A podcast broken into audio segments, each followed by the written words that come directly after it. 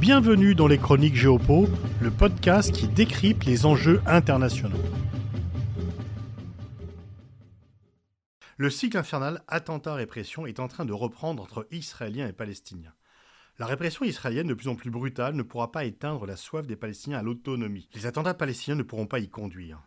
Ceux qui, après la signature des accords d'Abraham, estimaient que la question palestinienne était réglée sont démentis par les faits.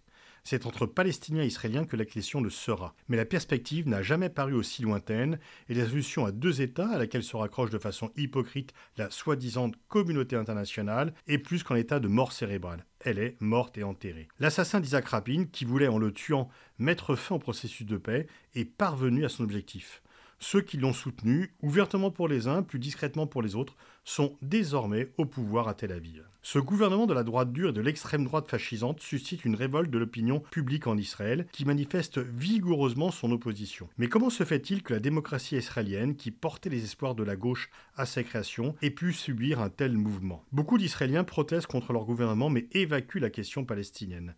Or, l'occupation est largement responsable de cette dérive fascisante. Vous ne pouvez pas durablement occuper un autre peuple, le réprimer, lui nier son identité et son droit à l'existence sans développer un sentiment suprémaciste. L'occupé doit nécessairement être inférieur pour que l'occupation soit légitime. Ceux qui protestent contre les excès du gouvernement israélien ne peuvent pas ignorer ses racines et le silence de nombre d'eux face à l'occupation. Oh combien le général de Gaulle, dans sa conférence de presse de 1967, avait été clairvoyant en disant que l'occupation allait susciter une répression débouchant sur une contestation qui sera qualifiée de terrorisme. Bien sûr, les Palestiniens ont leur propre responsabilité, coincés entre les attentats du Hamas, qui n'ont jamais produit d'effet politique en faveur d'un État palestinien, mais qui au contraire ont contribué à pulvériser le camp de la paix en Israël, et l'autorité palestinienne, sans la collaboration de laquelle l'occupation ne pourrait pas être aussi efficace et qui a perdu toute légitimité. Les puissances extérieures, États-Unis, États arabes ou européens, qui font semblant de se raccrocher à une solution à deux États, dont chacun sait qu'elle est devenue impossible, et qui se sont toujours tus face à la répression israélienne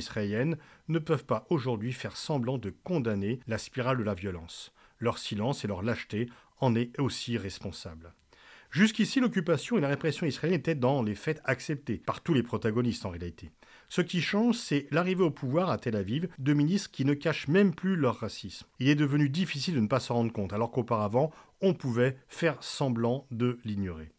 Mais il est surtout de plus en plus compliqué de condamner l'acquisition de territoires par la force lorsqu'il s'agit de la Russie et de l'Ukraine, et de l'approuver dans les faits lorsqu'il s'agit d'Israël et de la Palestine. Après l'annexion de la Crimée, illégale au regard du droit international, mais acceptée par la population concernée, les Occidentaux ont pris en 2014 des sanctions contre la Russie. Après l'annexion de Jérusalem-Est par Israël, contre la volonté de la population concernée, qui du coup n'a été que plus réprimée, les Occidentaux ont développé leurs relations avec Israël. Cette différence de traitement est de plus en plus visible et peut-être de moins en moins acceptable.